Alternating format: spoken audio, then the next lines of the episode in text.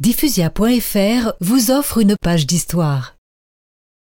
Madame la baronne, venez à Annecy.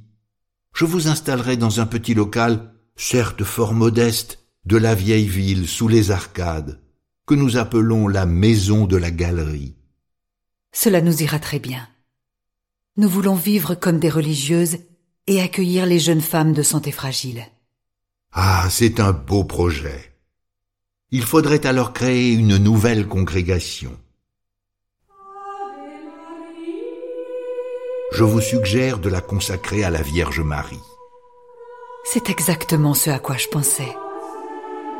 En plus de nos prières, nous visiterons les jeunes femmes qui en ont besoin. Et vous visiterez ses filles, comme Marie a visité sa tante Élisabeth, lorsque toutes les deux attendaient leur bébé respectif, Saint Jean-Baptiste et notre Seigneur Jésus-Christ.